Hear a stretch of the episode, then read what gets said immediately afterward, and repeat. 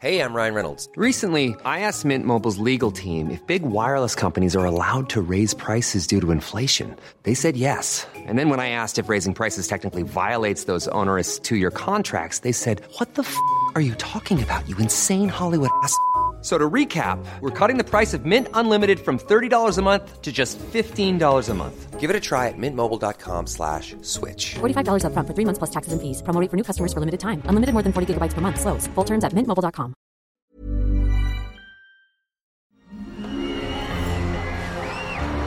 Arcadia Media. Elige tu lugar en este carrusel.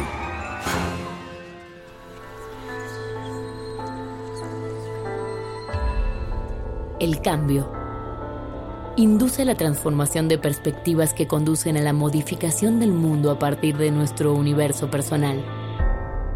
¿De dónde nace el impulso que detona ese cambio? ¿Cuál es la fuerza que nos lleva a cuestionarnos a nosotros mismos? Cruzar los obstáculos, venciendo el miedo y convertir esas ideas en una realidad. Exploremos la fuerza detrás de las ideas que a diario son lanzadas al infinito. Hagamos un cambio, todos juntos. Esto es Héroes, por cultura colectiva.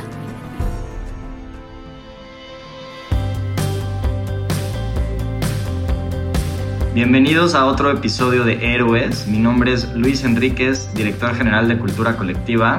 Y yo soy Jorge del Villar, director de contenidos de Cultura Colectiva. Con nosotros hoy está Charles Nader, que es el CEO y fundador de Doc.com. Es una empresa que provee de salud gratuita a todo el mundo por medio de telemedicina y con el uso de criptomonedas. Además ha sido portada de Forbes y es uno de los pioneros del uso de blockchain en México. Además nos ha ayudado a nosotros dentro de Cultura Colectiva a hacer un negocio que se llama Teger, donde también hemos participado en entrarle a todo este mundo de blockchain. Entonces, bienvenido Charles. Muchísimas gracias Luis, un placer estar con ustedes. Ya saben que los estimo mucho y todo lo que han hecho. Venga, pues para empezar eh, de lleno, antes de hablar de, tu empresa y de todo lo que has hecho, nos gustaría entender un poquito tu niñez, ¿no? O sea, de dónde, naciste, dónde empezaste todo eso y, cuáles fueron esos primeros estímulos, esas cosas que de chiquito dijiste, puta, me, me, motiva esto, me clavaba haciendo estas cosas y cómo fuiste como desarrollando esa, esa curiosidad. Claro, pues yo nací en México, mi mamá es de Nueva York, de Estados Unidos, y mi papá es mexicano-libanés. Y crecí en México, ya sabes, íbamos a, la casa de mis abuelos, los papás de mi papá seguido. Este, y, y la realidad era que mi familia del lado de mi papá son, y también del lado de mi mamá, pero del lado de mi papá son empresarios casi todos, ¿no? Entonces yo los veía hacia arriba, o sea, los admiraba de que, wow, están haciendo este tipo de cosas.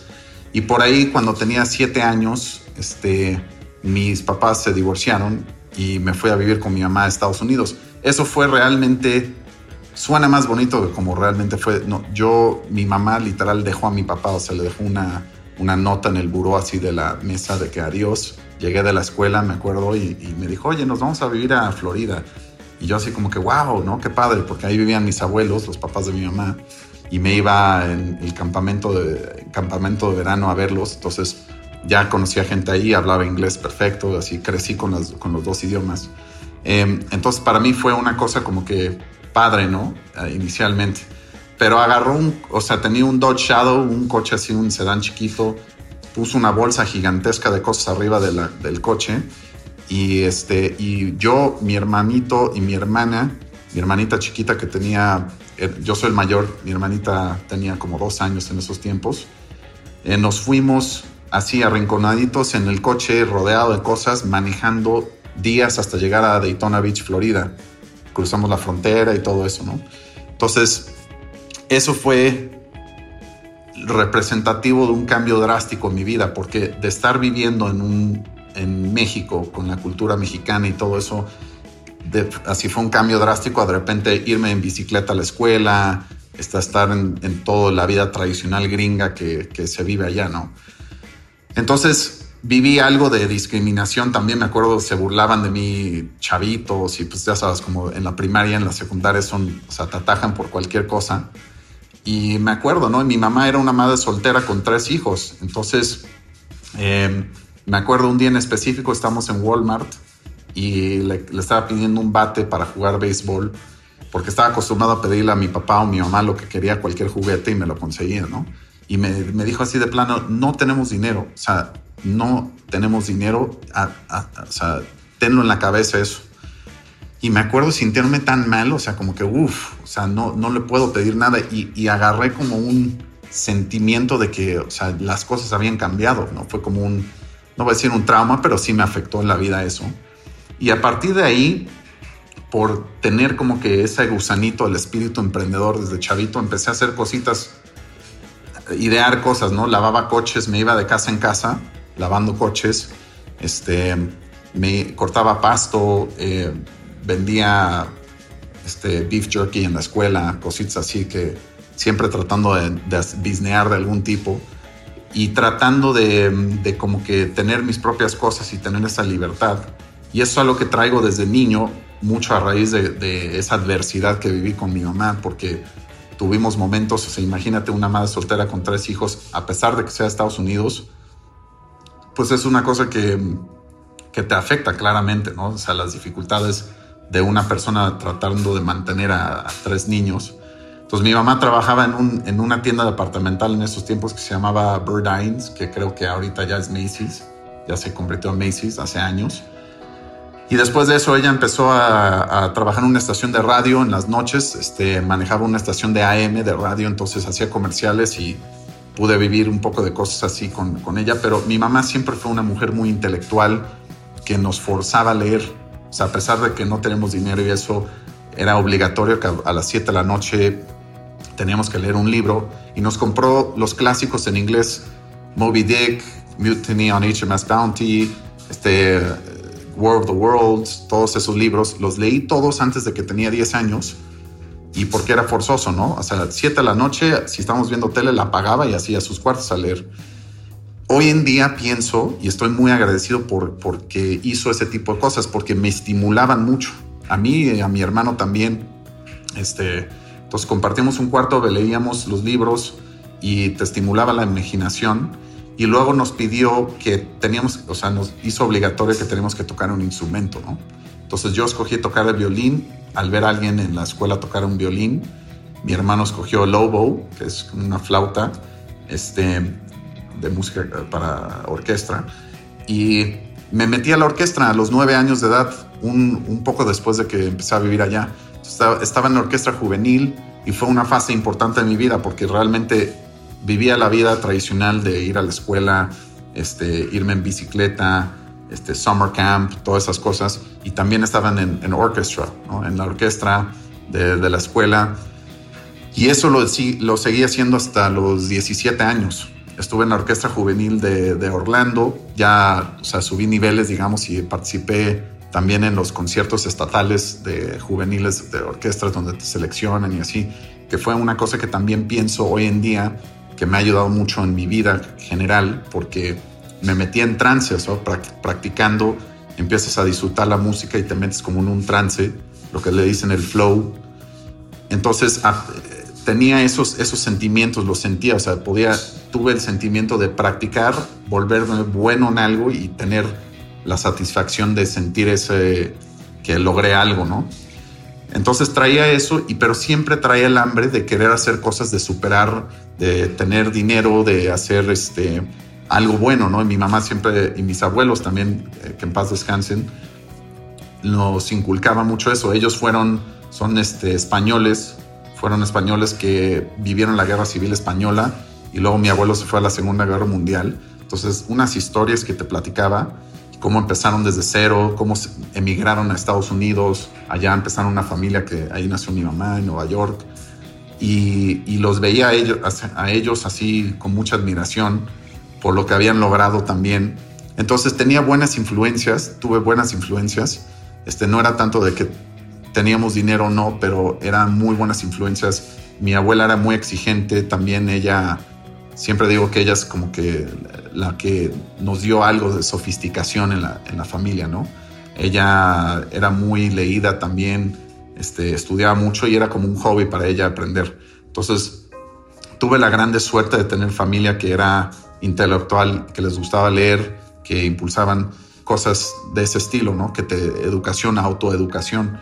Y por ahí empecé a, a, a, trabajar, o sea, a los 16 años tuve mi primer trabajo, trabajé en Dunkin' Donuts, hacía donas de 12 de la noche a 6 de la mañana, hacía mis propios inventos de donas.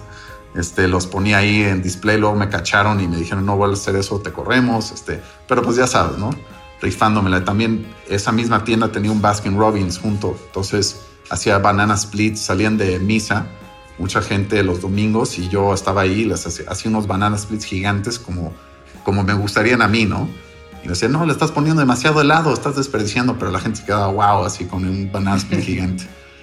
Este, entonces tuve esas experiencias que, que son muy son muy comunes en, un, en Estados Unidos, en la cultura de Estados Unidos, empezar a trabajar desde tan joven. Y ahí también tuve, hice de muchas cosas, ¿no? Seguía buscándole siempre qué hacer, aprendiendo.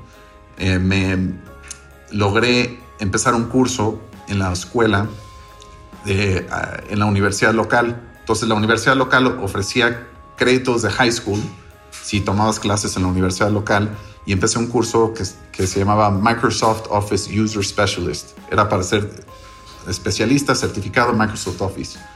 Entonces empecé ese curso y a raíz de tomar ese curso a una empresa local que ponía redes, eh, les, eh, les, dijeron, pues si ustedes contratan a esta gente que está en este programa, les vamos a dar incentivos de, de impuestos, etcétera, ¿no? Entonces a mí me contrataron eh, a los 17 años, me contrataron en una empresa que ponía redes y hacía eh, cosas relevantes a la computación ITI para, para múltiples clientes de la zona. Y empecé a trabajar ahí, aprendí a programar switches y routers, este, empecé a, a ya pude este, cargarle sistemas operativos a computadoras, armar computadoras, todo eso y estar rodeado de esa gente que estaba metida en todo el tema de tecnología me hizo cambiar mucho mi forma de pensar. O sea, me abrió los ojos mucho a los negocios posibles digitales, todo lo que es Internet y, verlos de una forma distinta, ¿no? Ya, ya veía, ah, ok, así empiezan a hacerlo. Entonces, mi mamá, como, como muchas madres, o sea, ya sabes, muchas mamás les dicen a los hijos, vas a ser doctor o vas a ser abogado y como que te tratan de lavar el cerebro en eso. Y para mi mamá era que yo iba a ser doctor, ¿no? Desde chavito, ¿no? Tú vas a ser doctor. Entonces, cuando terminé la prepa, empecé a pensar, pues, ¿qué hago? Y pues, lo automático, lo default era estudiar medicina. Y pues no tenía dinero para pagar las universidades allá. Este, entonces, en ese momento le hablé a mi papá dije, él igual me puede ayudar a pagarla. Y él me dijo, pues vente a México. Eh, y mi mamá dijo, sí, ve a México, conoce tu familia bien allá, son gente muy linda, este, te conviene, ¿no? Ir a México y conocerlos. Y yo originalmente dije, bueno, me voy un año sabático, pero llegué a México a los 18 años, inmediatamente, dos meses después, estaba en el propedéutico de la náhuac de medicina. O sea, ya entré a la náhuac y hice amigos y me encantó estar en México. Realmente fue una de las cosas que dije, wow, o sea, es donde nací, es un lugar que me sentía mucho más, o sea, mis amigos de México eran como más familia, no sé, la, cultura es más de hermandad, no sé, más, eh, se tenía un sentimiento más así. Este, y, y me terminé quedando en México. Luego, luego empecé a ver oportunidades porque estaba yo, yo siempre fui muy entusiasta de los coches y conocía a los que reprogramaban coches para más potencia en Estados Unidos. O sea, yo tenía mi, mi Beetle en Estados Unidos y, coches que conseguía y mi hermano también conseguíamos coches y ya sabes, allá es muy barato comprar coches. Entonces los modificábamos, estábamos, era parte de las cosas de los hobbies que tenía yo. Y llegué a México y vi tantos Volkswagens y Audis y Seats, o sea, todos del grupo VAG y dije, bueno, aquí no hay, no hay quien los reprograme. O sea, buscaba y decía, wow, no hay nadie que los reprograme. Para los que saben de coches, si tienes un coche turbo cargado, la computadora controla cuánta presión está tirando al motor de, aire, el turbocargador. Entonces, tú puedes programar la computadora que tire el doble de presión y eso, como consecuencia, le da 100 caballos o 50 caballos más de coche un, al coche. Entonces, es una, eh, una diferencia de noche y día en, en la cantidad de potencia que tiene un coche y entonces la gente le encantaba. Entonces yo les reprogramaba en México los coches y salían fascinados y era algo que poca gente estaba haciendo. Era yo una de dos personas haciéndolo en la Ciudad de México, me acuerdo en esos tiempos. Eso lo empecé luego, luego a los 19 años. Le reprogramé varios coches en la universidad de varios amigos. Y ese negocio me abrió la puerta a conocer a mucha gente también. Entonces yo siempre digo, emprender o hacer cosas, tener la iniciativa para poder generar, siempre te abre las puertas en múltiples niveles porque no es nada más ganar dinero, subsistir, etcétera. También conoces a gente muy interesante, te abre las puertas para, para hacer eso. Y en México, la gente que, que conocí a través de ese negocio, terminan muchos de ellos siendo amigos de largo plazo, donde me ayudaron muchas cosas en mi vida y gente que hoy en día siguen siendo muy, muy cercanos a mí. Entonces, seguí ese camino este, hasta que ya empecé a hacer muchas estupideces. Este, abrí una discoteca a los 23 con, este, con socios de la Náhuac también, que eran amigos míos de la Náhuac. Tuve una tienda de bikinis, de, bueno, trajes de baño para mujer, una, una franquicia que se llama Bari en la Condesa, en la, en la calle de Michoacán realmente me aventaba porque tenía una listita de sueños que había hecho así como que quiero tener una discoteca, ¿no? Conocí a alguien que tenía una y decía, wow, está viviendo la vida, ¿no? Tiene de todas las chavas que conoce y, pues yo ya sabes, ¿no? Universitario, pues quién no quiere eso, ¿no? Entonces... Pasamos por ahí, pasamos por ahí definitivamente. Claro, man. Ya luego ves los incentivos por los cuales haces las cosas y luego volteas hacia atrás y dices, wow, todo lo hice eso para conocer a chavas, ¿no? De chistoso. Pero, pero sí tuve una discoteca. Em, fue un aprendizaje como hacer una maestría. O sea, trabajaba los fines de semana, me quedaba hasta las 6 de la mañana despierto y luego me iba a mi casa a dormir. Y fue también un grande fracaso donde aprendí muchas cosas, ¿no? Después de dos años de trabajarlo, em, pues la verdad no, o sea, no funcionaba el negocio. Hay mucha competencia. Este, era algo muy difícil en la zona donde estábamos. Entonces lo terminamos traspasando, recuperé algo del dinero que había puesto, o sea, no salí ganando nada después de esa experiencia. Y ese dinero inmediatamente lo invertí en una obra de teatro con el que era en esos tiempos dueño de la propiedad donde tenemos la discoteca, uno de los líderes de obras de teatro en México, este don Salvador Varela, y él me invitó a hacer una obra de teatro. Yo tenía el poquito dinero que me había tocado de la, del traspaso de la discoteca. Y lo metí y estaba Liz Vega, el Flaco Ibáñez, Julio Camejo en, esa obra de teatro. Me gustaba mucho por el, headline, ¿no? De, cómo sonaba eso, pero no pensaba, o sea, hoy en día no, no cometería el mismo error. A la vez me ofreció ser parte de una obra de teatro que siempre hacía, anualmente, la de las calaveras, la, la Catrina. Entonces, esa obra de teatro eh, era segura, ¿no? Siempre tiene audiencia, año por año le funcionaba, y yo escogí la de alto riesgo, ¿no? Entonces, ¿qué pasó? Llovió ese fin de semana, casi nadie llegó y perdí todo el dinero en, un fin de semana literal. Todo el dinero que tenía lo perdí en un fin de semana. Este, regresé a ceros otra vez. Pasaron un par de meses, ya no podía ni pagar mi renta, este, donde vivía en el departamentito en la Condesa donde vivía. Y tuve que regresar a vivir con mi papá. o sea, fue una cosa que me acuerdo mucho porque, o sea, pensaba, que sigo intentando, sigo intentando, ¿qué estoy haciendo mal? Me acuerdo pensando eso, o sea, qué estoy haciendo mal, cómo lo han hecho todos. Y en, el, en esos tiempos, pues ya estaba Facebook, ¿no? Mark Zuckerberg lo veías así, boom, ya sabes, la misma edad que yo y está creciendo impresionante. Y siempre dice, no, no debes de compararte, cada quien tiene sus diferentes historias. Pero era algo que hacía yo, inevitablemente lo pensaba y sobre todo viniendo de Estados Unidos, sabiendo, habiendo crecido allá, y decía, ¿qué estoy haciendo mal? Entonces me pasé como un año y medio donde ya, ni, ya no iba a la escuela realmente, o sea, fui desde que tenía el, la tienda de trajes de baño a la discoteca, ahí fui como que siendo peor y peor estudiante, que si los de la nava que escuchan esto me van a odiar, pero bueno, el punto es que me estaba enfocando más en las cosas que me estaban moviendo a mí, que me motivaban a mí, y eso era como emprender cosas que, que yo pensaba que eran cool, pero no tenía una filosofía de, de negocio todavía bien establecida. Y en, ese año, cuando regresé a vivir con mi papá, me quedé diario, sea, durante el día me iba a caminar, salía a ver qué negocios armaba, platicaba con gente, estaba perdido, no sabía hacia dónde ir y me pasaba todas las tardes viendo documentales. Era mi favorita parte del día, llegar a mi casa, a la casa, al departamento de mi papá, tenía mi cuarto ahí, ponía la tele, estaba conectado a internet y ponía topdocumentaryfilms.com y ponía este pbs.org y vi una cantidad de documentales y me acuerdo viéndolos y, esto a través de un año, ¿eh? O sea, mi papá ya, oye, ¿por qué no te vas con tu mamá en Estados Unidos? A lo mejor allá encuentras algo. mi hermano así también como que, oye, encuentra algo. Sí.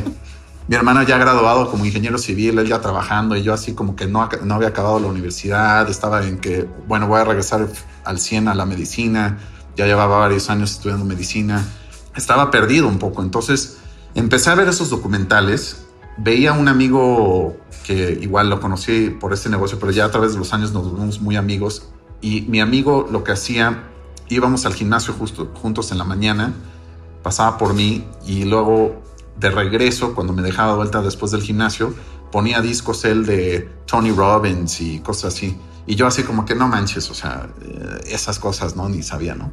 Y me dijo, no, no, no, escúchalo, escúchalo, realmente escúchalo. Y yo, pues ya sabes, 25 años, este, fracasado ya con, los, con lo que tenía, perdí todo el dinero, de regreso de vivir con mi papá, me sentía patético, o sea, este, y, realmente me acuerdo escuchándolo, era una trayectoria como de 25 minutos de vuelta a mi casa, escuchando a Tony Robbins y dije, wow, está diciendo cosas que realmente me hacen sentido, man.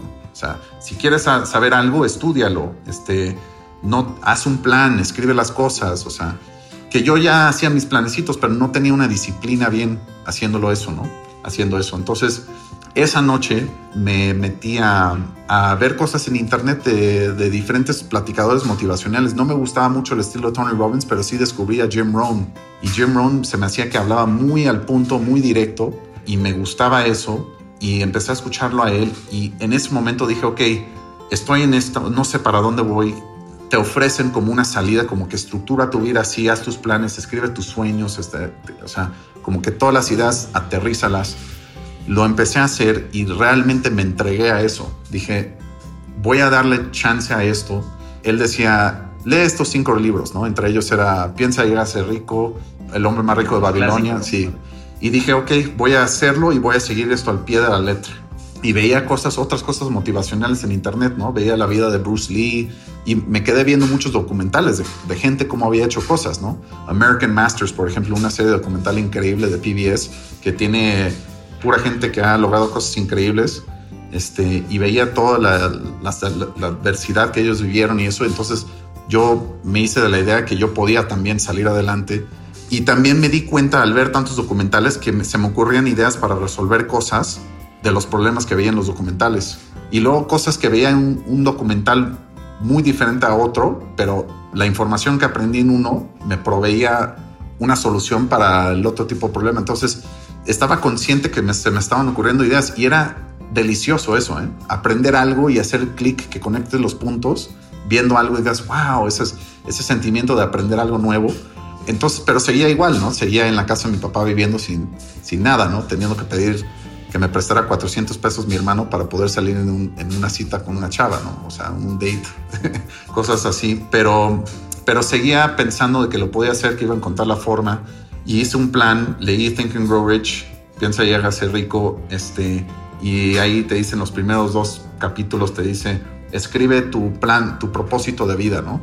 Y lo escribí así, lo que yo pensaba que mi vida iba a ser, y lo tienes que leer en las mañanas y en las noches, entonces lo leía, lo tenía así en papel y lo, me despertaba y lo leía. Tienes que hacer tu, papelito, ¿no? En el que pones exactamente qué es lo que quieres lograr, ¿sabes? Exacto. Algo, algo de ese libro, justo ahorita que lo estás mencionando, que me parece muy bueno, el libro empieza diciendo, o sea, si entiendes esta primera frase, no tienes que leer el libro, ¿no? Exacto. Y casi casi te dice, si crees en lo que vas a hacer y tienes la suficiente fe, ya, ya la hiciste. Exacto. Le dice, pero como no vas a entenderlo, te va a explicar todo el pedo. Entonces, así es. Al final todo es esa, esa capacidad de crearlo y ponerlo ¿no? Eh, en tu mente. Digo, y ahorita justo que estás describiendo toda esta, esta historia, algo que me empieza a dar curiosidad, Charles, es suena como que todo va fluyendo de manera natural, ¿no? Y ahí mi pregunta sería como, ¿tú, crees que todo va pasando y va fluyendo por alguna razón? ¿Crees que tú, tú, tú tienes algún control de eso o, o cómo intervienes en esta situación? Y si quieres ya respondiendo a esto, ahorita nos continuamos un poco con, con la historia. Pues mira, yo pienso que si crees que tienes un propósito y si hay un, una secuencia, digamos, natural, a lo mejor sí te va a tocar así. Yo, a mí no me pasó como secuencia, aunque lo platique así, como que pasó esto y esto y esto. Realmente durante el momento estaba todo muy mezclado, ¿no? Pero si estás con la, con la creencia de que sí va a pasar, cuando sale la oportunidad la agarras. Y a mí me salieron múltiples veces cosas, ¿no? Este, simplemente con los, los primeros negocios. hice lo de la hice lo de los lo de los chips así le dicen de los coches y fue como que wow o sea porque tenía ese conocimiento desde Estados Unidos lo pude aplicar en México pero lo de la discoteca pues yo no sabía cómo iba a pasar eso lo tenía ahí como que un sueño mío pero de repente llegó un amigo y dijo oye nos están traspasando este local en la colonia Juárez y yo entré inmediatamente, o sea, dije, vamos a hacerlo, o sea, porque ya estaba consciente de que eran cosas que quería hacer. ¿Cómo sucedieron? Nunca sucedieron de formas que nunca me lo esperé, o sea, definitivamente. Y así me siguen pasando muchas cosas, pero mínimo te predispones a poder agarrar esa oportunidad y tienes que saber que eventualmente te llegará si la sigues buscando, ¿no? Entonces, sí es, sí es este, mucho de creer en ti mismo y creer que sí lo puedes lograr y, también estar predispuesto a, que llegue esa oportunidad en algún momento y saber que va a llegar, no, no rendirte. Y eso era una de las cosas fundamentales que decía el libro, ¿no? Y de todos esos libros te dicen, la perseverancia es clave. Y yo estaba, me convencí mucho de eso, ¿no? En vez de estar deprimido y pensar en, el lado negativo de las cosas que, que suceden, ¿no? Cuando estás con ese tipo de fracasos, te quedas en una, mentalidad. Mucho puedes cambiar en tu vida si simplemente cambias tu perspectiva a algo positivo. Y, yo siempre he sido creador de, esa filosofía. Entonces, la felicidad depende de cada uno, ¿no? Entonces, eso es lo que pienso que no hay una secuencia fija, no sabía cómo iban a pasar las cosas, pero sí sé que las quería lo suficiente para aprovechar el momento que se abriera una oportunidad, ¿no? Oye, oye, Charles, y creo que algo, algo que dices ahorita que me hace mucho sentido es, como en toda esta seguridad y en toda esta creencia, como un poco en la, en la capacidad de uno mismo, pues también viene esta parte como de la vulnerabilidad, ¿no? Y que los fracasos, a final de cuentas, lo que nos empieza a enseñar es pues también esa parte de cómo lidiar con el, pues, con el rechazo, con la falta de dinero, con la falta de experiencia. Sí, sí, sí. Tú, tú digo, y creo que tal vez ahorita que dices, ¿no? Que justo, justo creo que comparto mucho ese pensamiento, ¿no? Muchas veces ver hacia atrás y contarlo se dice muy, muy fácil, ¿no? Y se dice como, ay, pues mira, pasó A y luego B y luego C. Pero en el momento una crisis o un fracaso, o sea, yo recuerdo cuando Luis y yo empezamos a emprender un restaurante hace años y quebramos yo me acuerdo que después de la junta en donde quebramos el restaurante y los socios nos aventaron encima toda la culpa, Luis le dio gripa y estuvo encamado dos semanas. Sí, sí, sí. ¿Sabes? O sea, también cómo lidiar con esa vulnerabilidad y cómo lidiar con esa parte de, pues sí me equivoqué, pero volver a creer en ti, ¿no? O sea, como volver a creer en que pues no pasa nada, aunque tengas 22 años y, y hayas quebrado un negocio y hayas invertido en una obra de teatro no adecuada, ¿cómo regresar a creer en ti? Y, y si lo puedes decir también como mucho, como, ¿qué te decías tú en ese momento, no? O sea, ¿cómo te hablabas para poder dar esa, pues, ese punto de energía hacia, hacia adelante? Pues sí, mira, yo sufrí desde que llegué a Estados Unidos a vivir, me sentía vulnerable y así me sentí muchas veces, ¿no? O sea, al, al, si te eres un niño y te comparas con tus, con tus compañeros de la escuela y tú no tienes una bicicleta, pero ellos sí, y todo eso, y luego se burla la gente, o sea, los niños ya sabes lo rudos que pueden ser.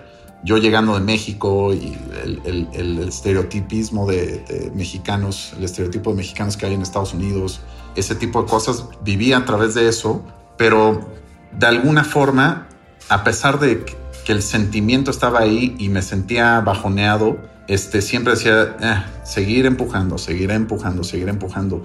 Y y muchas veces, o sea, llegaba a pensar cosas muy feas, o sea, llegas a tener presiones y sentirte muy feo y nada más aguantas el momento. Yo, yo antes nada más aguantaba y me quedaba aguantando y me quedaba aguantando, internalizaba las cosas y luego este, empecé a aprender a que tenía que yo tomar acción para cambiarlo, ¿no? Que dependía de mí poder cambiarlo. Si actuaba, podía hacer algo y que siempre hay una salida, aunque nunca la, aunque no la pienses, siempre hay alguna forma. Cada momento es un momento para darle la vuelta a la cosa. ¿Y qué te dices a ti mismo? Te tienes que repetir eso. tienes que decir, pues simplemente voy a encontrarlo, ahorita no la sé. A veces te puedes pasar días y días así, pero tienes que creer. Y estamos rodeados de ejemplos, ¿no? Yo me motivaba mucho con ver a los demás, ver a los demás y, y saber que todo el mundo pasa por tiempos difíciles también. O sea, si lo pueden lograr otros, ¿por qué tú no?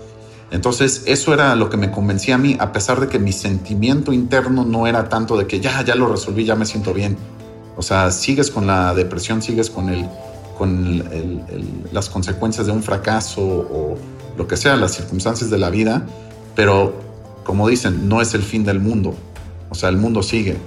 Entonces, siempre pensaba así y, y trataba de aprender, ¿no? O sea, tuve los fracasos, me sentía otra vez vulnerable, completamente empezando desde cero, este, la gente burlándose de mí, cosas así que, llegan a pasar, pero decía, bueno, encontraré una forma este, y, y seguiré hacia adelante, o sea, hay, alguna solución. igual, con que una persona te diga, ah, está bien lo que está haciendo, o, eso está cool, ya, ahí empiezas un caminito hacia la salida.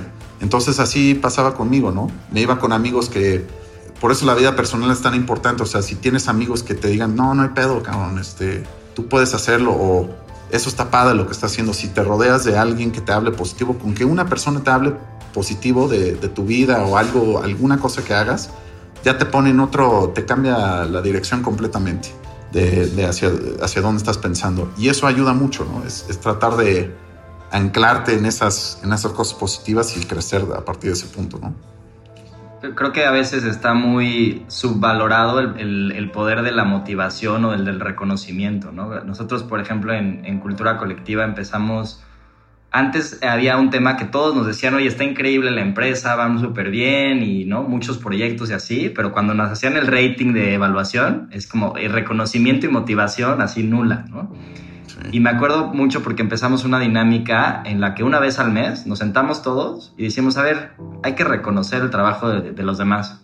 O sea, no es para hacer feedback ni nada, simplemente, oye, tú te rifaste por esto y por esto, y tú te rifaste por tal y por tal.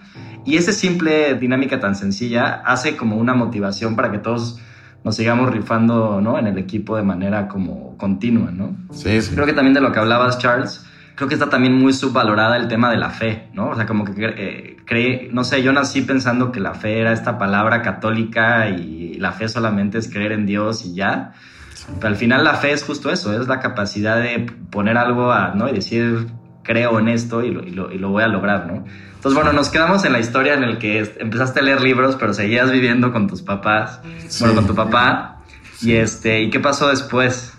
Después de eso, em, pues me pasé un año y medio más o menos viendo documentales de forma casi diaria, este, aprendiendo muchas cosas del mundo que yo no sabía, o sea, viendo desde de todo tipo. ¿eh? Si te metes a topdocumentaryfilms.com, puedes ver eh, documentales de arte, de economía, de política, de ciencia, de todo tipo de temas.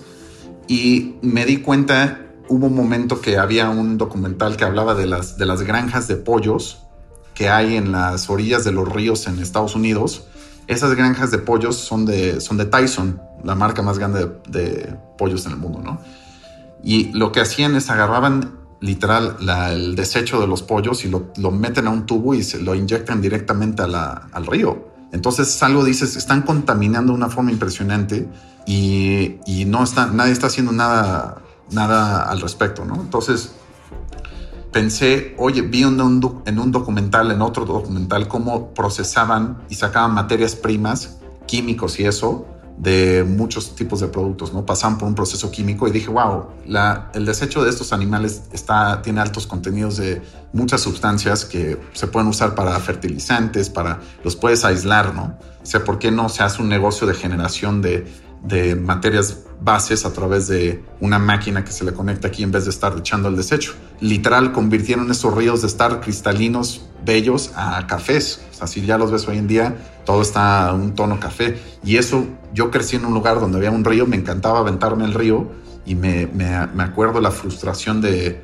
de, saber que algo así estaba pasando puramente por el consumo. Entonces dije, wow, tengo una idea para solucionar ese problema. Combinado con, la, con, la demás, con las demás este, cosas que estaba leyendo en ese momento, empecé a estructurar algo, mi filosofía de, negocio, realmente mi filosofía de vida, que, es también mi filosofía de negocio, que se comparten, son, simbióticas, digamos. Y decía, ok, sabemos que a la larga si haces algo bueno para la gente, te termina pagando la larga. A lo mejor no es el grande negocio de corto plazo donde haces ganas, pero si creces algo que tenga un beneficio a la gente, normalmente termina redituando monetariamente, ¿no? Entonces, empecé a pensar en ideas. Sabía que tenía que tener algo que tuviera ver con Internet o que fuera digital por el puro hecho que podías escalarlo mucho. Entonces, con cosas digitales que son oportunidades que vivimos nosotros, que no vivieron nuestros papás y nuestros abuelos, tenemos internet, podemos hacer negocios con internet que puedes escalarlos rápidamente a muchos usuarios y eso genera más valor más rápidamente. Entonces, tenía hice mi checklist de cosas que quería, ¿no? En, uno de los libros decía, a ver, igual no sabes el completo qué va a ser, pero las cosas chiquitas, ponle, ¿no? Quiero hacer algo que ayuda al mundo, check.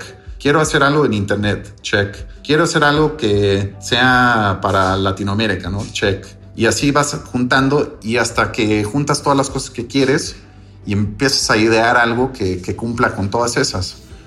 Entonces ahí llegué a un punto donde tenía el background de haber estudiado medicina, me gustaba algo, me gustaban cosas en construcción y mi abuelo paterno en esos tiempos era un comerciante, ¿no? Entonces yo veía cosas en internet como Alibaba, así que eran, que eran básicamente marketplaces en línea que existían fuera de Latinoamérica.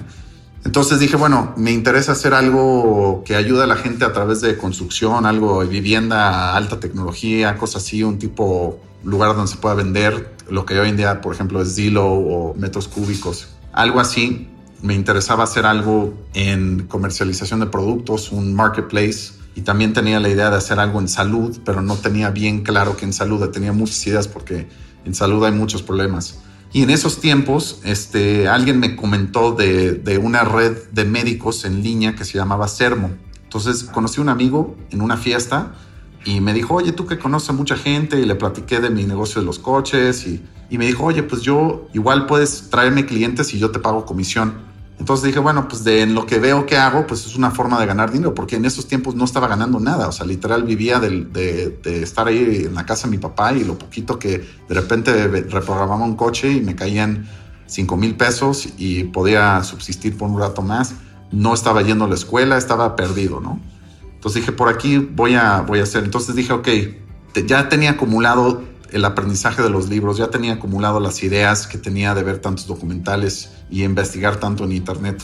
Ahí dije, ¿sabes qué? Voy a dedicarle a esto tiempo, o sea, le voy a dedicar tres meses full out, así sacar la cantidad de citas posibles que toda la gente que conozco, todas las citas posibles y ver si me gano comisión. Y me metí y saqué como 70 citas en un periodo de dos meses y fuimos a 70 citas. Le dije a él, no tengo ni dinero para irme a las citas. Me dijo, no, no hay problema. Si tú sacas la cita, nos vamos juntos y vienes conmigo y yo hasta te invito a comer y todo eso.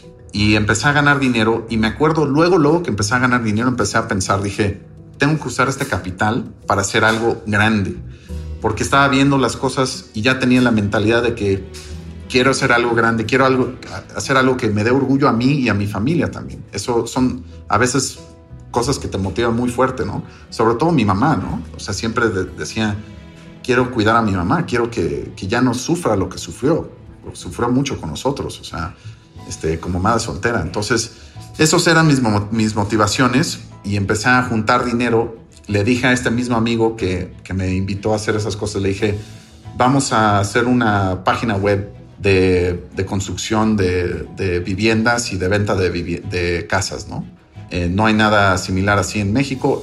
Apenas sí llevaba algo de tiempo, metros cúbicos en esos tiempos, pero no tenía una fuerza tan, tan grande. O sea, yo quería hacer algo diferente, hice un poco de investigación y seguí, la, seguí la, los consejos de los libros de filosofía de negocios, leí varios de Jim Rohn, fui a tomar una clase de business plan, o sea, un curso básico y me senté a armarlo y pues tenía ya la, o sea, ya tenía la experiencia de los otros negocios que había tenido, entonces sabía algo de manejar negocios, pero todavía no estaba tan organizado, o sea, no estaba tan bien hecho lo que hacía, ¿no? Entonces me senté y armé, lo armé bien, le pedí consejos a gente y dijimos, ok, yo con el dinero que estaba ganando en esos tiempos, contratamos a ocho programadores, que era muchísimo, o sea, cometimos tantos errores en el principio. De hecho, yo ni sabía cómo medir si eran buenos o malos y me, me chamaquearon por mucho tiempo. O sea, 100%. me enseñaban algo pasa así con de... los programadores. Sí, exactamente.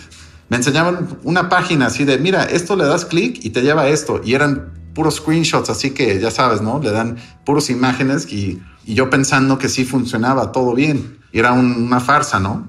Después de ese tiempo, pues pasó tiempo y nos gastamos bastante dinero. Me gasté como 400 mil pesos en los primeros meses. Ya se me había acabado lo que había ahorrado. Y el socio que tenía también estaba dispuesto a ponerle porque creía en el proyecto, creía que sí podemos hacer algo. Entonces es también muy benéfico tener a gente que cree en los proyectos y que esté ahí en los tiempos difíciles. Pero, en ese momento es cuando ya estabas desarrollando, eh, empezaste con Docademic ahí en ese momento. En ese momento no, justamente después de eso, o sea, tuvimos como, serán un mes y medio de que empezamos a hacer una, una página de, ya sabes, bienes raíces. Luego les, se las cambié a, luego, luego les dije, no, ahora vamos a hacer una de, porque dije, no, esto no está saliendo bien, vamos a hacer una de, de, de productos, de un marketplace. Y después de eso me enteré de Sermo en Estados Unidos, que era una red de médicos en línea muy formal. Y yo dije, no, debería haber me acordé algo de haber estudiado medicina, me acordé de un profesor que nos enseñó un tratamiento que daba un doctor en España que literal entrenaba a sus pacientes a bloquear dolor.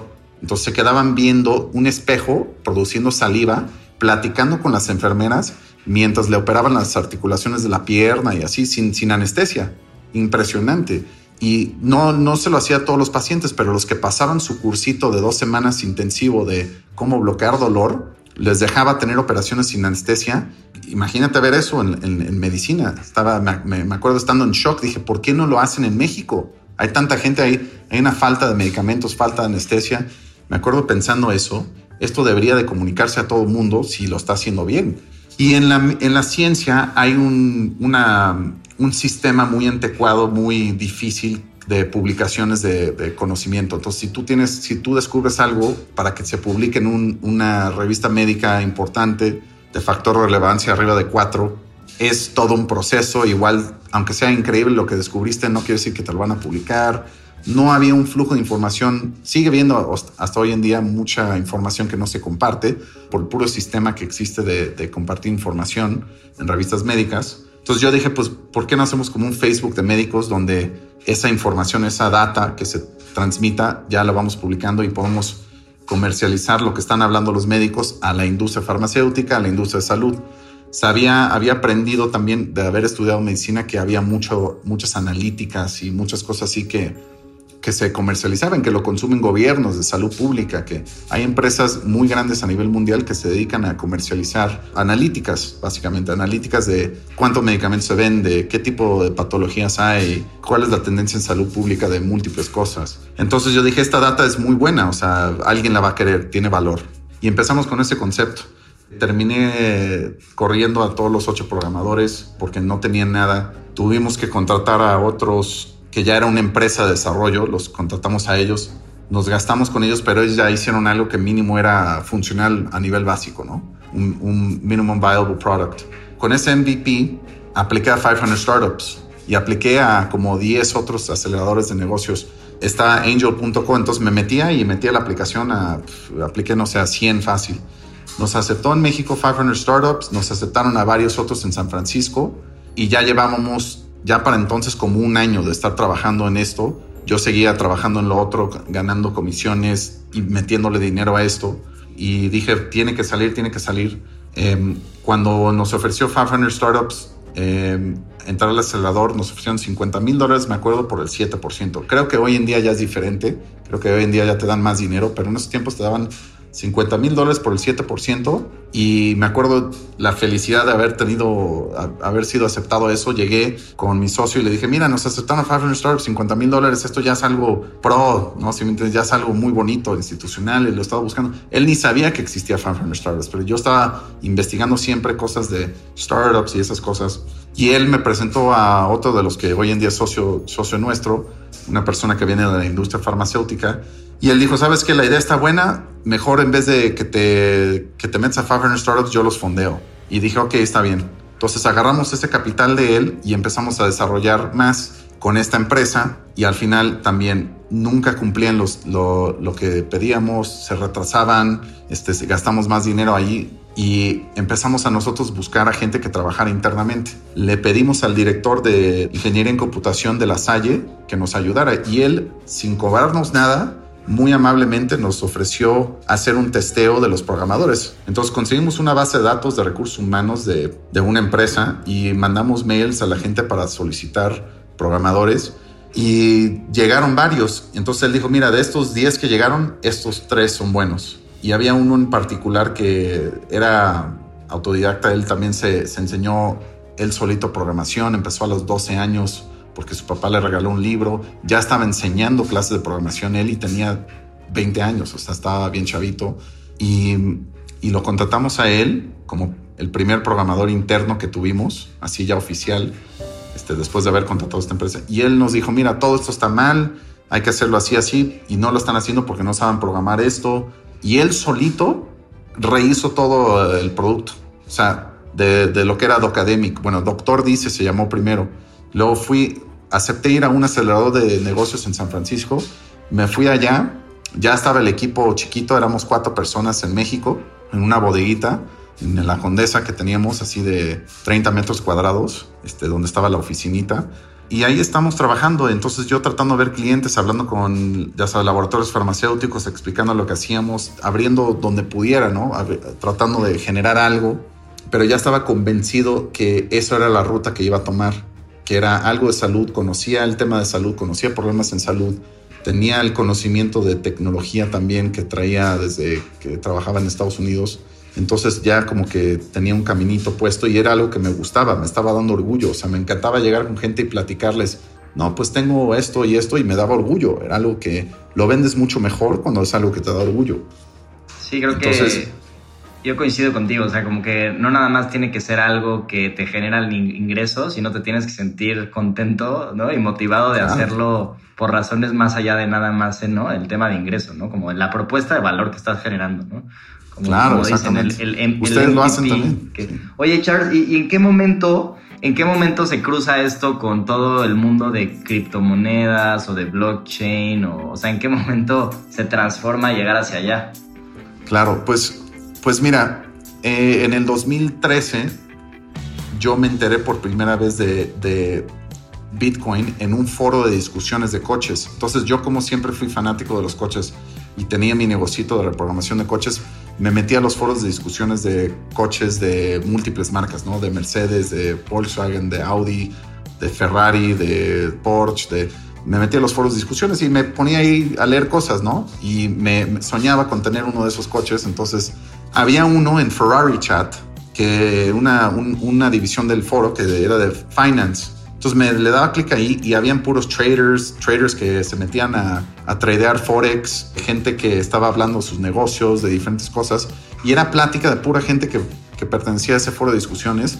Y yo me metía y me metía a uno de Forex porque había un estudiante de la Universidad de Tulane que estaba posteando ahí mucho y él, ellos habían hecho un grupito de la Universidad de Tulane que estaban cambiando divisas en el mercado, ¿no?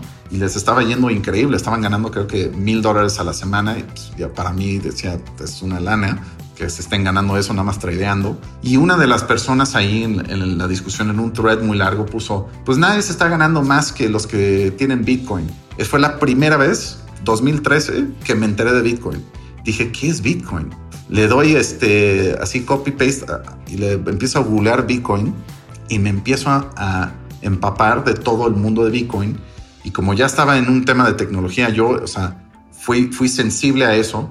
Me empiezo a enterar de lo que es Bitcoin, moneda digital, cómo es descentralizada, cómo funciona. Era como, wow, así de, esto va a cambiar el mundo. Me acuerdo pensando eso. Y me clavé, me acuerdo hasta las 4 de la mañana investigando todo lo que pude Bitcoin. O sea, mi obsesión así por cosas, de repente, ya sabes, te quedas toda la noche leyendo cosas de un tema. Y, y este, yo siempre he sido muy así. Y me quedé investigando Bitcoin y me di cuenta que realmente es un registro de una transacción, pero al final es una transacción de data, es data de salud, sea una data de una transacción económica, data la que sea, es un registro público verificable, es lo que es blockchain, ¿no? Ahora, Bitcoin es la moneda, es un elemento económico, una moneda que, que vive arriba de ese registro, cada vez que se cambia, una persona la tiene y ahora ya no la tiene si la cambia a otra persona, porque hay un registro público de eso. Como es digital, si yo tengo una foto y te la mando a ti, ahora tú la tienes y yo la tengo. Si, si está en un blockchain, el blockchain lo que hace es te la quita del sistema a ti y se la pone a la otra persona. Ese registro es lo que vale. Entonces, aunque lo tengas tú digitalmente, ya no es válido. Lo que es válido es lo que pasó en ese registro. Y así transfieres valor Y era tan lógico que transacciones de cosas tan sensibles como data de salud iban a era muy benéfico agregarle un elemento de blockchain para ofrecer más transparencia en el uso de datos y más, más, más seguridad. Y luego tienes toda la belleza de blockchain que lo puedes combinar simultáneamente con un elemento económico que es una criptomoneda, ¿no? Que es una moneda ligada a esa transacción. Entonces yo dije, wow, eso lo empecé a pensar, pero todavía en esos tiempos estaba muy, muy virgen blockchain todavía, no, no había muchos desarrollos. Y sí fue algo que hablaba con nuestro sitio en esos tiempos, lo terminamos contratando trabajaba tiempo part-time nada más, no trabajaba tiempo completo con nosotros porque no lo podemos pagar, pero le encantaba el aspecto innovador de la data, de salud, de ayudar a la gente y derivar nuevos insights de estas conversaciones entre médicos. Y ahí es donde empezamos a pensar de esto sería muy bueno agregarlo después a la empresa porque va a proveer, como somos una empresa de data de salud, va a proveer un nivel de transparencia a, a los usuarios al recopilarla y también pudiéramos posiblemente remunerarlos, pagarlos por, ese, por, esa, por esa información. Y eso era una idea que estaba, ¿no? Ahí que la tenemos. Empieza a crecer todo el mundo de blockchain y nosotros en paralelo, pues haciendo lo que hacemos, ¿no? Creciendo la empresa de salud, pivoteamos en un momento, me aceptaron a otro programa en Stanford que se llama Technology Enabled Blitzscaling. Luego, luego, después del primer acelerador que fui ahí en 2014, 2014, finales de 2014, voy al acelerador de negocios en San Francisco. Estando ahí, me motivó muchísimo. O sea, dije, wow, hay muchas cosas pasando, ¿no? Ahí estando en Silicon Valley, como que me motivó mucho. Fui a muchas pláticas y me quedaba así como que, wow, lo que viene y lo que está pasando ahorita. Y me cambió mucho la perspectiva de las cosas que quería hacer con la empresa y las posibilidades de hacerlas, ¿no? Después de eso, salió en TechCrunch una aplicación a un programa que hizo Reid Hoffman, que es el fundador de LinkedIn, y yo a esos los idolatraba. Reid Hoffman, Elon Musk, Max Levchin, este, Peter Thiel, todo el PayPal Mafia, los veía a ellos como que no soy el único, ¿no? Todo el mundo los veía así como que, wow, son, son unos genios, ¿no? Y yo dije, Reid Hoffman haciendo un curso eh, abierto al público donde tienes que aplicar y te pueden aceptar, y es en Stanford, y está avalado por Stanford, o sea, dije, tengo que entrar esto y te pedían ciertos requisitos, ¿no? Dónde habías estudiado antes, qué hiciste, bla, bla, bla. Pero le metí literal mi corazón a esa aplicación. O sea, ya no había espacio para que le siguiera poniendo más cosas. Y yo a todo así de, quiero universalizar la salud, quiero hacer esto. todo ya muy clavado en, en el tema de salud. Este, y le metí todo a la aplicación y me aceptaron. Fui una de 18 personas, creo, a nivel mundial que aceptaron fuera de Stanford. Y en 2015 a principios volé otra vez a Silicon Valley y estudié en Stanford el curso completo eh, de Technology Enabled Blitzscaling, que también fue otro punto que, te digo, al, al, estar predispuesto a esas cosas, como que cuando hay la oportunidad la agarras. Y la agarré, apliqué y me aceptaron al curso y el curso no era tan claro qué exactamente iban a estar presentando, pero iban a presentar su metodología para escalar empresas, ¿no? Y yo dije, perfecto, ¿no? Y entré con el proyecto de Doctor Dice en esos tiempos, lo aceptaron y estando ahí le cambiamos el nombre a Docademic porque era algo más universal que funcionaba en múltiples idiomas. La combinación de doctor y académico, Docademic, ¿no? Y con eso empezamos a hacer los cambios a la empresa y cambiamos mucha filosofía.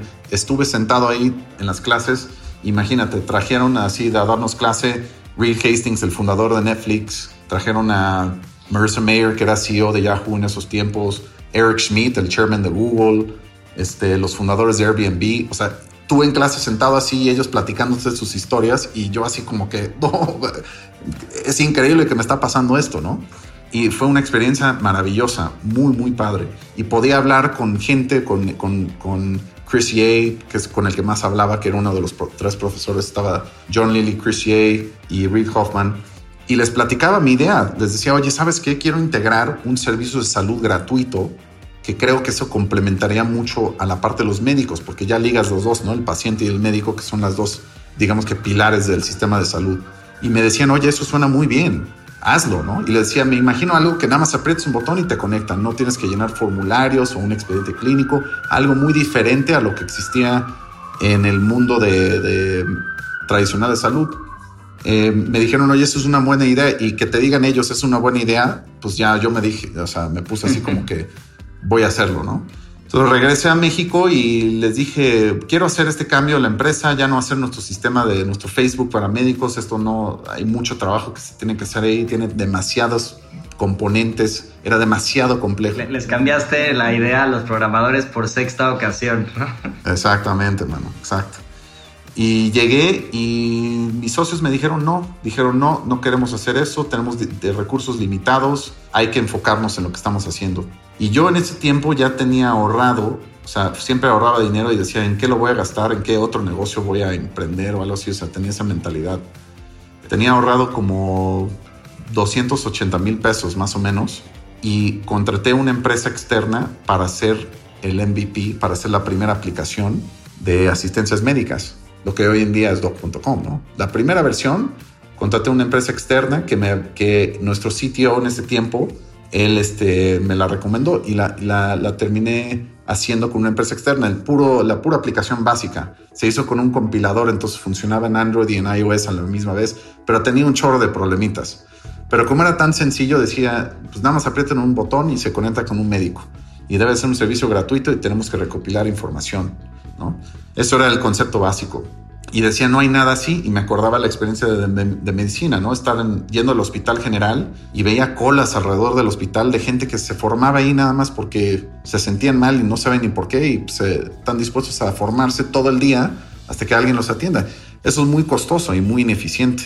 Son cosas que puedes resolver, la- más de la mitad las puedes resolver en casa. Entonces, si algo así funcionaría muy bien para toda esta gente, ¿no? Y ayudaría a toda la gente de bajos recursos que no tienen acceso a salud.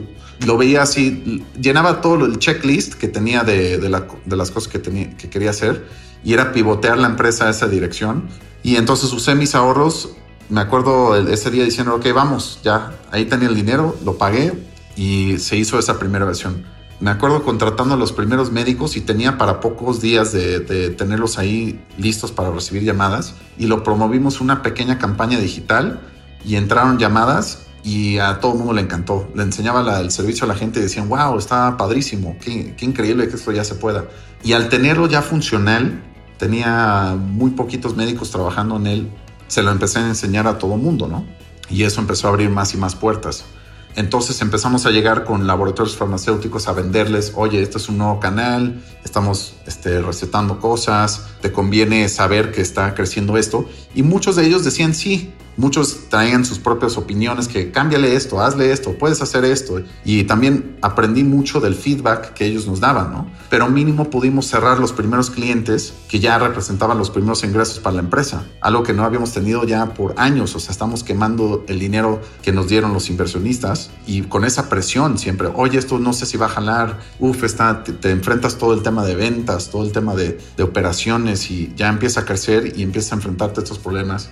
Entonces iba por ese camino y ahí ya tenía los primeros clientes. Nuestro modelo de data se estaba ya comprobando y entonces teníamos que escalarlo, ¿no? Entonces empecé a buscar levantar fondos de capital. En esos tiempos, en paralelo, empezó todo el boom de, blockchain y de criptomonedas. Entonces, co- como traemos de, un, de unos años atrás, traemos la idea de hacer las transacciones de data que recopilamos de los usuarios en blockchain, mi sitio me dijo, deberíamos hacer nuestra propia moneda. Y dije, híjole, no sé, debe ser difícil hacer algo así, pero pues vamos a investigarlo, ¿no? Y nos pasamos un par de meses con el equipo investigando eso como, y hasta que tomé la decisión así final de decir, a ver, nos queda tanto dinero de runway para la empresa, vamos a enfocarnos 100% de esto, paren todo lo que están haciendo y nos vamos a enfocar en desarrollar la moneda y integrarlo al servicio de asistencia médica, que es el único que tenemos usuarios. El- la red de médicos casi ni se usaba, entonces el que teníamos usuarios iba creciendo era el servicio de, de telemedicina, ¿no? Y lo empiezo a promover y en blockchain sigue siendo hasta hoy en día un mundo muy chiquito, muy cerrado todavía, o sea, todavía no se va tan mainstream, ha crecido bastante, pero, pero no había nada igual. Habían iniciativas de cosas en salud, pero nadie tenía ya algo andando, si me entiendes, eran vamos a hacer esto en el futuro. No había nada relacionado a telemedicina en, en- con blockchain. Entonces lo empiezo a promover, le mando cartas apasionadas a toda la gente más influyente en el mundo de blockchain y me empiezan a responder varios. Entonces agarré ahí a, a- a los que dijeron, sí, yo te ayudo a promover esto y lo promovimos y me acuerdo en, o sea, se vendió la criptomoneda rápidamente en en cuestión de días se había vendido más de un millón de dólares. Y, fue, y fue, la, fue, la, primera criptomoneda en México, ¿no? De hecho. Fue la primera también, fue la primera criptomoneda en México. Y ya me decía gente, no, es que tal y tal sacó una. Y le decía, bueno, enséñame, porque yo ya había aprendido que, ya sabes, cómo creas un contrato digital en el blockchain de Ethereum, todas esas cosas las había hecho yo, o sea, cómo hacías un bounty, yo lo hice solo, o sea, me senté, hablaba con los de Bitcoin, este, chat.org y bitcointalk.org y hablaba ahí, me metía a los foros de discusiones, como traía toda la cultura de foros de discusiones, me metía a, platicar con toda la gente en el gremio y aprendí muchísimo.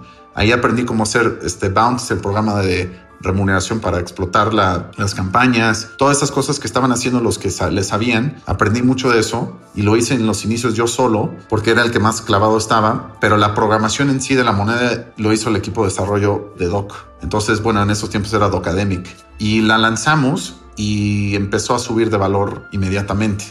Son muy volátiles las criptomonedas en general y no había regulaciones en esos tiempos de nada. Entonces, pues decías, bueno, ¿esto dónde vive realmente? Vive en, en, la nube. Es un mundo muy interesante. Y nos permitió poder expandir al resto de Latinoamérica con nuestros servicios de telemedicina. Y fue una cosa completamente alternativa que nadie se la esperaba. O sea, fue tan nuevo que ahí es donde, donde me empezaron a contactar diferentes medios a tratar de saber la historia, ¿no? Decían cómo, cómo esto surgió, de dónde salió esto, ¿no? Aparte están dando salud gratis a la gente, o sea, qué, qué, locura, es una maravilla. Entonces me hablaba mucho de eso y, yo siempre, la base de todo siempre ha sido salud, o sea, somos una empresa salud. O sea, el componente de blockchain es porque mejora nuestros servicios, pero lo veíamos como una empresa siempre de salud, siempre fue nuestro objetivo y sigue siendo hasta la fecha, ¿no? Y ese componente le da más transparencia en el uso de datos, también le da transparencia y te da más confianza porque sabes que alguien realmente usó el servicio, no estamos inventando que atendemos a tanta gente, es algo real que tiene verificación pública. Entonces yo lo veía muy benéfico desde ese lado y al final le pagamos a la gente por su, por su información que recopilamos, que al final no están haciendo nada más que atenderse normal. Sí, o sea, porque no, no, nada más obtienes este, ¿no? la, la consulta, sino además eh, obtienes criptomonedas, ¿no? De, así es, por, así es, por tener la consulta, ¿no? O sea, es como hasta te pagan por tener tu consulta, de cierta forma, ¿no? Oye, sí, te pagan por tener una consulta. Es poquito, pero pues digo, de eso a nada, ¿quién te paga y quién te, quién te, quién es transparente con la data, ¿no? Entonces eso, eso es el beneficio, ¿no? Y, como pasa mucho en el mundo de, ¿no? Como de las grandes tecnologías, como que pues de repente subió un hype de todo el tema de las, ¿no? De los ICOs y las nuevas criptomonedas y todo esto. Y de pasar de esa cantidad de, ¿no? De evaluación de la criptomoneda, de repente cayó durísimo, ¿no? Y supongo que sí, ahí tienes varias historias de, ¿no? De que pues estuviste a punto de, ¿no? De, seguramente, ¿no? De, de valer madres en varias ocasiones. Uf, he tenido varias, he tenido varias. Este, mira, el, con algo tan nuevo siempre es muy inestable, ¿no? el mundo es, de las criptomonedas es muy volátil y nosotros, nuestro negocio no era tanto la criptomoneda, era un mecanismo de transparencia y, de, y de, confianza a los usuarios y de, de, remuneración a ellos por la información que se recopilaba. El mercado en sí de criptomonedas, o sea, hay gente que está tradeando, no les importa lo que hace la empresa están simplemente tradeándola constantemente. Este, están viendo, especulando, comprando y vendiendo, comprando y vendiendo. Y nosotros nunca tradeamos en México, siempre tradeamos en mercados asiáticos, ¿no? Entonces, la moneda se tradeaba en, mercados asiáticos, en México no, ni en Estados Unidos, pero en los mercados asiáticos donde el volumen más grande está de, transacciones de criptomonedas. Entonces, entramos ahí, pero sí, como éramos únicos, digamos, en el gremio, tuvimos mucho éxito sin embargo, pues sí, todas, cuando pasó el, bear market del 2018, a por mediados de 2018, casi todas las monedas bajaron un 90% o más. Todas. O sea, bajó todo el mercado así, ¡boom! Y muchas se quedaron ahí, algunas han subido, algunas han desaparecido, nosotros seguimos, sigue siendo parte de nuestro mecanismo, pero el, core realmente que hacemos nosotros es dar asistencias y monetizar este, nuestras analíticas y nuestros paquetes de telemedicina, ¿no? Entonces, por el lado de las criptomonedas sí se pudo generar mucho que nos ayudó. A la vez también fue algo que, que, tuvo mucha volatilidad, ¿no? Y sigue teniendo. Hay, hay días que sube 30% en un día, baja 30% en un día, y eso ya se volvió literal otra, otra empresa. O sea, ¿por qué? Porque Doc.com hoy en día da servicios de salud, se enfoca a dar los mejores servicios a los precios más bajos de salud y la parte de life chain, la criptoeconomía, eso ya es una empresa de blockchain que las terminamos este, haciendo dos empresas y así viven como entes, tienen funcionalidad entre ellas, pero el, elemento de blockchain se puede aplicar a muchas industrias, no solamente salud. Entonces lo terminamos volviendo otra empresa, pero sí, en el momento eran parte de la misma, ¿no? Entonces eso fue algo que, que nos convenió hacer y también nos dio mucho renombre y también tuvimos, sufrimos con la, la, caída de las criptomonedas en general. ¿no? Y sigue siendo una cosa que le veo tanto futuro, pero mucha gente no entiende qué es blockchain en sí no entienden cómo funciona, sigue siendo algo que sigo teniendo que explicar a la gente los pros y contras. Muchos no, solamente lo ven por el lado de, del lado de, de la especulación en los mercados, entonces lo ven como algo negativo, muchos lo ven como algo muy innovador. Lo que sí sabemos es que al final es una tecnología y alguien lo, o sea, los que la aprovechan van a beneficiar de esos beneficios de esa tecnología. Es como se quejaban, digo, lo comparo con, con los inicios de Internet, ¿no? mucha gente criticaba Internet en sus inicios. Es increíble. Decían, no, ¿cómo voy a parar de leer el periódico? No, es que ahorita vas a poder leer las noticias en, tu, en una computadora. No, eso nunca va a reemplazar.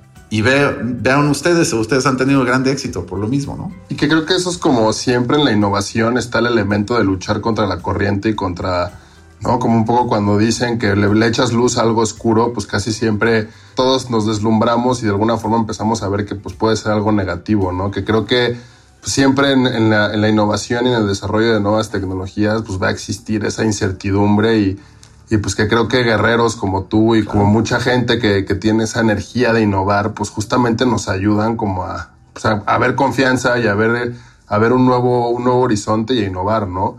Para ir un poco cerrando, Charles, que creo que vale mucho la pena que la, que la gente obviamente investigue tu historia, investigue todo lo que es todo lo que has hecho con Docademic y con Doc.com, con todas las evoluciones de, del proyecto que has tenido, porque creo que para mí tu historia es una historia mucho de, de, superación y de reto propio y personal, ¿no? O sea, creo que constantemente escuchamos en tu, en tu historia este tema de y me senté, investigué y vi cómo él iba a, hacer, a darle la vuelta ¿no? También obviamente creo que el tema del apoyo de tu, de tu mamá y de, y, de, tu abuela, ¿no? Y todo esto juega un papel importantísimo que luego mucho, mucho emprendedor allá afuera piensa que pues él tiene que vivir solo, ¿no? Y, enfrentarse a las cosas solo y pues luego nos olvidamos de ese núcleo que es tan importante, ¿no? Entonces creo que para mí me quedo con esa lección de, pues de, de por tus propias manos hacer las cosas, creo que en un primer lugar.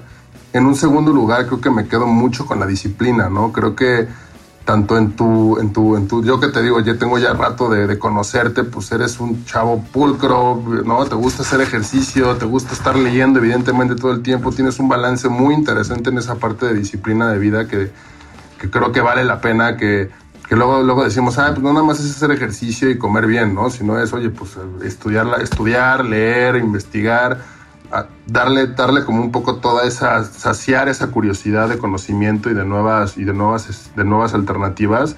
Y creo que esa para mí es la tercera, ¿no? Creo que el, nunca buscar estar en una zona de confort, el, el no buscar como un caminito que sea de, ay, primero subo el escalón de primero de primaria y luego el de segundo, sino primero hago chips de coches y luego me voy a hacer un tema de, de bienes raíces y luego acabo haciendo un tema de salud pues es, es, es, justo cuando escuchamos mucho esa palabra que le dijiste ahorita de pivotear, que mucha gente cuando escucha eso dice, pues, ¿qué es eso? Pues eso, ¿no? Para mí es ese tema de, de pues, seize the moment y si ves una oportunidad poderla, poderla tomar y que creo que ahí, Charles, pues mis respetos, creo que pues te he visto abajo, te he visto arriba, te he visto en medio, te he visto en todos lados y algo que sí reconozco, que creo que también es importante decir, es esa, esa, esa humanidad y esa y esa humildad muchas veces al manejar esas cantidades de dinero y de, y de objetivos que has hecho, pues es de aplaudirse, la verdad, porque hay muchos allá afuera que por mucho menos ya andan en, en otras, en otras nubes, que creo que, que, creo que es importante decirlo, ¿no? Y que creo que para los que nos escuchen allá afuera, pues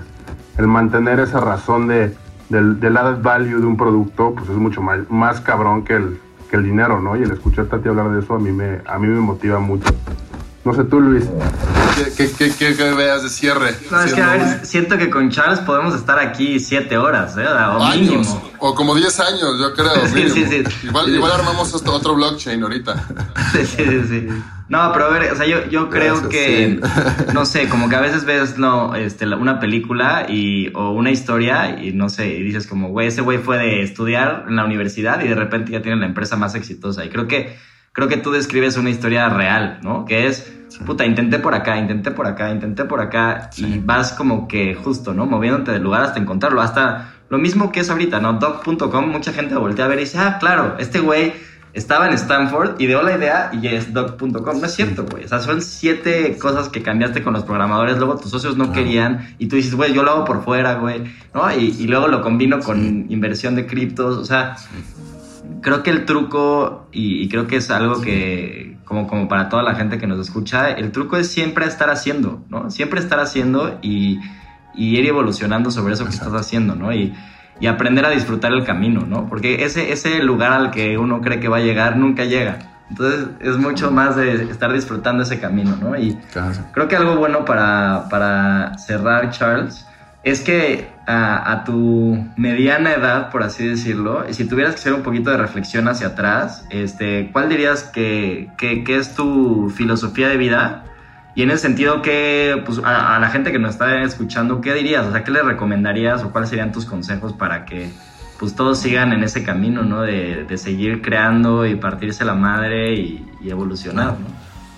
Sí, pues diría, no, de entrada no tengan miedo de hacer cosas diferentes a lo que se esperan. Muchas veces la gente te puede decir, no, eso no va a funcionar o no, no parece buena idea. Si tú realmente lo crees, vale la pena hacer el intento, porque piénsalo así, si en dos años, un año, en cinco, volteas hacia atrás y piensas, uff, no lo intenté, te vas a arrepentir y es, ese arrepentimiento es algo que realmente, o sea, tienes que estar consciente que vale la pena hacer las cosas y, y rifártela, ¿no? O sea, tomar esos brincos hacia la, fuera de la zona de confort, hacia la incertidumbre, eso es muy importante. Y la segunda es perseverar, o sea, realmente hay veces que solamente perseverar a través de unas cosas te hace toda la diferencia. Y puedes aguantar y aguantar y aguantar y saber que la vida continúa. O sea, si no haces algo, aquí es el tiempo donde tienes, tienes el- la oportunidad de hacer una diferencia, ¿no? Eso es muy importante. Entonces, puedes vivir otras cosas, puedes tener momentos increíbles, pero el tiempo se pasa, es el tiempo que estás viviendo. Si no actúas, si no haces algo, a lo mejor nada va a pasar. Y si algo es difícil, tienes que perseverar, tienes que estar enfocado porque eso puede hacer la diferencia. Siempre estar encontrando algo nuevo y tratar de hacer algo bueno en el mundo, sea lo que sea, o sea, pero hacer algo bueno que te dé orgullo a ti mismo, que dé orgullo a, a lo mejor a tu familia, eh, algo que, que ayuda a la gente de alguna forma. Hay múltiples oportunidades. Eh, ahorita en inteligencia artificial hay muchas cosas que se pueden hacer increíbles, se pueden cambiar muchas cosas en el sector de manufactura, por ejemplo, muchas, hay tantas innovaciones que podemos hacer hoy en día por la tecnología que ya tenemos, que realmente te puedes poner a pensar en transformar muchas industrias. Entonces, hay grandes oportunidades y sobre todo en estos tiempos de pandemia, por ejemplo, yo siempre digo, cuando hay caos, hay oportunidad. O sea, hay mil, mil oportunidades ahorita que están surgiendo solamente porque todos estamos en pandemia. O sea, de muchos tipos de cosas, ¿no? De acuerdo. Entonces, es, esa es Venga. la salsa secreta de la vida para mí. Eso. Buenísimo, Charles. Pues muchísimas gracias por, por esto. Gracias y seguramente ustedes. vamos a tener que hacer una, Una parte dos. Una continuación, sí. De acuerdo. No, claro, con mucho gusto, ¿no? Sería eh, felicidades por, por lo que están haciendo y nos, estaremos hablando pronto. La gente si quiere puede visitar este dog.com para saber más de lo que hacemos, probar nuestros servicios de salud o visitarme en, en Instagram, Chuck Nader, este, o Charles Nader en Twitter. Y pues les agradezco mucho a ustedes que también los admiro mucho por el grande trabajo que han hecho con cultura colectiva. Hombre, gracias Charles. Y creo que algo, algo bien importante como para darle cierre a esto y, y a todos aquellos que nos estén escuchando y que piensen en salud nada más en si me siento mal, estoy tosiendo, ¿no? O tengo calentura, está bien y creo que hay que usar la plataforma para eso, pero creo que también algo muy interesante de Doc es la parte de ayuda psicológica, ¿no? Y todo este tema Sí. como de apoyo a la salud mental que creo que pues en estos momentos más que nunca, y creo que todos, todos los que estamos en este tema de home office de manera constante hemos estado viendo cómo poco a poco la frustración y la, la depresión y el encierro empiezan a hacer sus, sus estragos, ¿no? Entonces creo que también esa parte de, de, tener esa oferta, la verdad yo, yo, yo viéndolo y, viendo también un poco todo lo, toda la necesidad que hay de, de, promover la salud mental, creo que qué mejor publicidad para doc.com que también que la gente pueda pueda ir a pedir un, un, poco de ayuda, ¿no? Un poco de apoyo en esa parte y que pues puedan hacerlo con un profesional, que creo que es lo, lo más importante de todo, ¿no? Claro. Cualquier tema emocional de que tengas laboral, que tengas con tu pareja, con tu familia, este, situaciones donde te sientas que no sabes qué hacer, siempre es bueno hablar con alguien. Este, pueden hacerlo en doc.com y es algo que se usa el método científico para hacer la, la, mejor forma y realmente encontrar una solución. Ese es el objetivo. Entonces, todos tenemos problemas, no importa lo sano que estés físicamente, todos en algún momento tenemos alguna situación emocional y claro, es, es, es básico, ¿no? Y que, que uno esté abierto a ese tipo de, de, servicios y que los aprovechen, ¿no? Al final están ahí para que se aprovechen, sí. Pues muchas gracias a todos por escuchar este episodio de Héroes. Una vez más acá estamos con Charles Nader, Luis Enriquez y yo y pues nos escuchamos la próxima semana.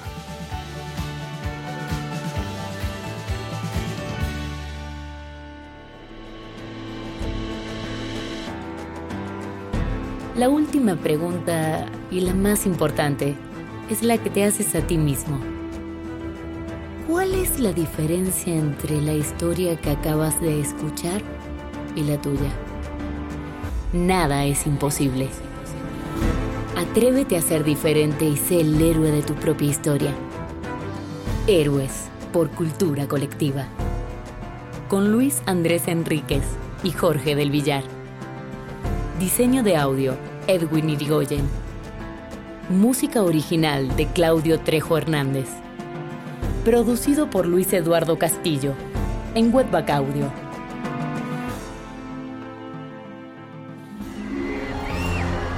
Arcadia Media.